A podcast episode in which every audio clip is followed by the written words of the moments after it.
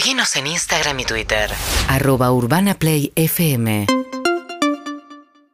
Bien, 7 y 35 de la mañana. Vamos a conversar un poquito, porque me parece interesante clarificar un poco a raíz del caso, eh, primero Marcelo Coraza, detenido. Hoy va a haber un traslado de Coraza, eh, junto con los acusados de llevar adelante una red de trata de menores. Y después la discusión acerca de que, que lo del Jay Mamón, que fue denunciado por un joven que dijo que había tenido con él una relación cuando él tenía apenas 14 años y Jay Mamón ya tenía más de 30. La cuestión es cua- y que esa causa prescribió por el paso del tiempo. ¿Qué prescribe, qué no prescribe, qué dice la ley respecto a estos casos? Eh, Juan Pablo Gallegos, abogado penalista, consultor internacional de UNICEF, estuvo involucrado en la causa del padre Graci, gran conocedor de estos temas. ¿Qué tal, Juan Pablo? Buen día. ¿Qué tal? Buen día, María, ¿cómo estás? Bien, a ver, me parece que circuló bastante, eh, eh, que hubo mucha confusión en estos días alrededor de eh, qué, qué pasa, qué dice la ley sobre estos casos, ¿no? Sí, sí, sí, sí, efectivamente. La verdad que estos temas este, con, que han in- involucrado a famosos eh, han dado lugar a todo tipo de interpretaciones, comentarios, algunos desafortunados o algunos tratando de marcar, bueno, mira, por acá sí puede estar permitido, fíjate por acá. Este, algunos comentarios bastante graves, sobre todo incluso por el propio vocabulario que se vio en los integrantes de esta organización, ¿no? Este, prácticamente hablando de niños como mercancía. Bueno, esto en parte se ha reproducido en la difusión de estos, de estos hechos de una manera bastante, bastante grave, ¿no? Ujú.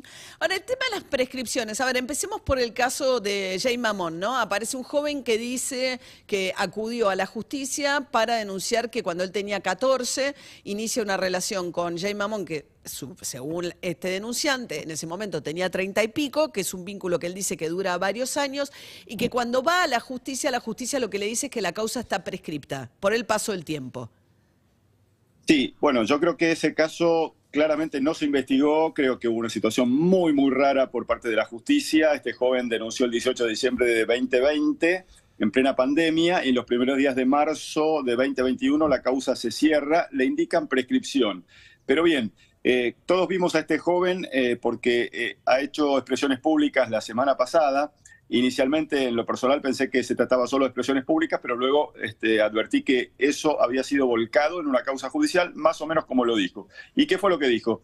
Que efectivamente a sus 14 años y hasta aproximadamente sus 23 estuvo sometido a una relación de preeminencia por un adulto que al conocerlo tenía ya 32 o 33 años. Esto es, estos delitos habrían abarcado entre sus 14 y 23 años, llegando a perpetrarse, conforme a sus dichos, hasta aproximadamente el año 2015. ¿Qué dice esa causa rarísima? Porque hoy un abuso sexual se investiga, hoy tenemos las leyes que modifican la prescripción, eh, hoy un abuso sexual eh, hace que se escuche a la víctima e intenten analizarse detalles. Nada de acá ocurrió. Aquí el fiscal dijo, bueno, en 2006 hubo un abuso, pero yo creo que está prescripto y así literalmente se cerró la causa. Rarísimo. El denunciante no tenía abogado. El acusado, aún sin estar notificado ni ser citado, tenía abogado. Yo nunca vi una cosa así, creo que, creo que debería ponerse el ojo sobre esa, sobre esa investigación, ¿no? Pero Ahora- en relación a la prescripción, sí. Yendo al caso, digamos, para entender cómo funciona la prescripción, eh, sin más allá de este caso, ¿no? Si alguien es abusado a los 14, ¿no? La mayoría de edad es a los 18, ¿no? Efectivamente. O sea, la prescripción es un delito. ¿Prescribe al cabo de cuánto tiempo? Un delito común. Bueno, eh, la regla general del Código Penal es que transcurridos eh, un máximo de 12 años eh, desde los delitos, lo, digamos, la- las penas prescriben. Puntualmente, Sí. en abusos sexuales, Sí. hay, y en delitos sexuales contra menores, hay dos reformas. Una de 2011, conocida como Ley Piazza, y otra de 2015, que es la que reconoce el tiempo de las víctimas. La de Piazza dice, ese plazo en los abusos sexuales comienza a transcurrir a partir de la mayoría de edad, esto es a partir de los 18 años. Y la de 2015 va más allá y dice, eh, comienza a transcurrir este, una vez que la víctima puede poner en palabras este, estos hechos. Con lo cual, desde la perspectiva de estas dos leyes que están vigentes, eh, interpretadas armónicamente con la Convención Internacional de Derechos del Niño, que fue eh, suscripta en 1989 e incorporada en 1994 a la Constitución Nacional, estas leyes están plenamente vigentes y pueden aplicarse incluso con anterioridad al año 2011. En esto no hay concordancia en los jueces argentinos. Hay muchas o sea, hay algunos que dicen que solo a partir del 2011 que empiezan a regir estas, estas dos leyes, la prescripción para los casos de abuso de menores cambia. Hay otros que dicen, no, bueno, como hay un tratado internacional que se incorpora con la reforma del 94, esas protecciones mayores rigen desde antes. Pero, ¿qué, pasa, eh, Juan Pablo? Estamos hablando con el abogado Juan Pablo Gallego, con el consentimiento. O sea, da lo mismo alguien de 14, alguien de 17. O sea, ¿cuándo, hay, y me parece importante, más allá de estos casos puntuales, insisto, respecto de entender, eh, digo, para los adultos sobre todo, cuáles son sus responsabilidades, ¿no? Eh, en algún caso, cambia si tenés 14 que si tenés 17, en algún momento se puede entender que es una relación consentida, porque si este fue un vínculo que se expandió a lo largo del tiempo, ¿no? ¿Eso nunca presume consentimiento? Categóricamente en el abuso sexual infantil no hay consentimiento. El abuso sexual infantil lo denominamos hasta los 18 años de edad. El Código Penal actualmente establece que hasta los 16 eh, se descarta de pleno eh, que exista consentimiento. Esto es, un niño de 12, de 13, de 14, de 15, de 16 puede decir, bueno, no, en realidad estoy enamorado, en realidad es mi novio, no se tiene en cuenta. Esto, esto incluso obvio que estamos hablando en este caso varones, pero digo, hetero, lo que, no importa qué tipo de relación, o sea, cualquier tipo de relación de alguien que tiene más de 18 con alguien menos de 16 se considera abuso, no importa la naturaleza del vínculo. Efectivamente, ni, eh, perdón, ¿no? Er, digo, también son todas cuestiones donde, por eso insisto con lo del concepto. Alguien de 18 para él no es lo mismo que alguien de 30, con alguien de 16, pero para la ley sí. Eh, sí, pero está muy bien esta distinción que vos haces, porque en la franja etaria que va de los 17 a los 18 años, eh, digamos, el, código deja abierta la posibilidad de discutir si existió o no consentimiento, pero efectivamente, como, como ahí lo, lo adelantás vos, ese, esa franja eso está reservado para relaciones con una cierta paridad y una cierta simetría. ¿Qué quiero decir? Un, un joven de 17 años, que es un menor de edad, con alguien de 19, por ejemplo. Entonces, que te planteen que hay una relación de pareja. Probablemente en una discusión quizás pueda demostrarse o no, pero medianamente ahí podés ver una relación este, eh, medianamente simétrica. Ahora, vamos al caso de este también, digo, no sé, no, he visto recientemente estadísticas, pero la edad, digamos, del inicio de la sexualidad suele ser 15, 16 años, con lo cual, digo, si eso ocurre con el 18, 19, para la ley está dentro de lo que puede ser considerado, ¿no? Un delito, pero no es lo mismo, me parece, no sé, depende, obviamente, cada caso es distinto. Absolutamente, como decís vos, yo llevo caso por caso y cada caso hay que analizarlo. Hoy hay en la justicia casos de, este, de vínculos entre 17 y 19 este, que están eh, judicializados como abusos sexuales. Pero es muy distinto eso a una relación de alguien de 30 y pico con uno de 16, de 15, de 17, este, porque la, la asimetría, el ejercicio de poder, este, la preeminencia, el abuso de autoridad, eh, todo cambia rotundamente. Estás hablando de una diferencia de 20 años, de 15 años, de 30 años. Entonces, es inequívoco, ¿no? No hay forma. Eh, y, ojo que a veces con levedad se dice, no, si tiene más de 16 eh, ya está consentido. No, no, no.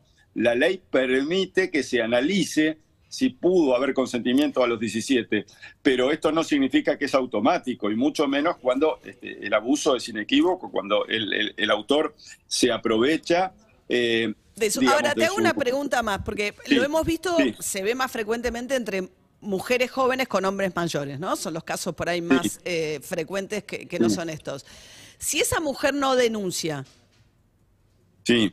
¿no es abuso? O sea, para que sea abuso, ¿la persona tiene que ser la denunciante? ¿O puede haber un tercero que diga, yo creo que acá hay una situación de abuso? Bueno, actualmente ha habido una modificación que hace este, que estos delitos que eran considerados de la órbita privada hayan pasado a la instancia pública, con lo cual este, puede haber una denuncia que no sea impulsada por la propia afectada, ¿no? Así que esto hoy actualmente está permitido y este, puede, puede bien tramitar un proceso judicial y una investigación, aunque el denunciante sea un tercero. Claro, ahí sería interesante. Claro, hay toda una discusión acerca del consentimiento, ¿no? Este, quién consiente cuándo. Evidentemente, si es menor de 16 años, es obvio, por eso es tan raro esta otra causa, ¿no? Si hubo una situación anterior a los 16 años, más allá de cuándo empezaron a cambiar las prescripciones para los abusos sexuales, estás hablando de una situación, ¿no? Eh, sí. Sí, yo creo, yo creo que lo de este joven que, hizo esta denuncia al, señor eh, Mamón, eh, digamos, creo que para que avanzara esa investigación ni siquiera hacía falta aplicar la ley Piazza. Lo que hacía falta era investigar, que es lo que no ocurrió. Le, cerraron la causa en una ventanilla eh, sin poder decir más este, que hacer un relato que la verdad que es estremecedor si los hechos fueron como los, como los relata este joven, ¿no? Hay otro dato sí, además deja, las dos situaciones abiertas, ¿no? Porque tampoco Jaime Mamón pudo ejercer su defensa en caso de que eh, pudiera haberlo hecho. Coincido plenamente, coincido plenamente que ahí, y dado la conmoción que esto ha generado y que Mamón también ha tenido, digamos, una actitud equívoca al salir a responder, bueno, no todo eso es cierto, este, estoy siendo objeto de extorsión. Entonces digo, creo que lo sano para ambas partes, este, y aún preservando la posibilidad de que Jay Mamón pudiera demostrar, eh, digamos, lo contrario, su inocencia, acá lo importante sería la verdad. Pero también ahí es donde Jay Mamón toma una posición equívoca, porque él eh, responde con un comunicado y dice que encomienda a Dios que diga la verdad, que, que, se esclarezca la verdad. Yo digo, este joven expresó su verdad en los tribunales, luego la expresó públicamente hace poco, entonces yo diría que Jay Mamón no lo espere a Dios, este, y que él diga su verdad y en lo posible la confronten en la justicia y que ahí se dirima y que si él es inocente que, este, que preserve su reputación demostrándolo, ¿no? Bien, Juan eh, Pablo Gallego, abogado penalista, muchas gracias. ¿eh? Gracias, María, este, por el espacio. Hasta luego. 7 y 46 de la mañana en eh, la Peña Morfi. En un ratito vamos a escuchar. se sacaron bastante, digamos, hicieron una mención muy rápida y Georgina ocupó el lugar de Jay Mamón el fin de semana en Telefe. Muy por arribitas, todo muy, por arribita. Sí, es una situación incómoda, francamente. Digo, es obviamente una situación incómoda para cualquier persona que sea compañero de trabajo de alguien que termine involucrado en algo así. Pero me parece que puede servir este caso de verdad para que empecemos a pensar muchas otras cosas y entender qué dice la ley respecto a las diferencias de edad, los consentimientos, a partir de qué edad corren, que sea un, hecho que más allá del hecho puntual nos sirva para informarnos debidamente también de estas cuestiones, ¿no? Seguimos en Instagram y Twitter. Arroba Urbana Play FM.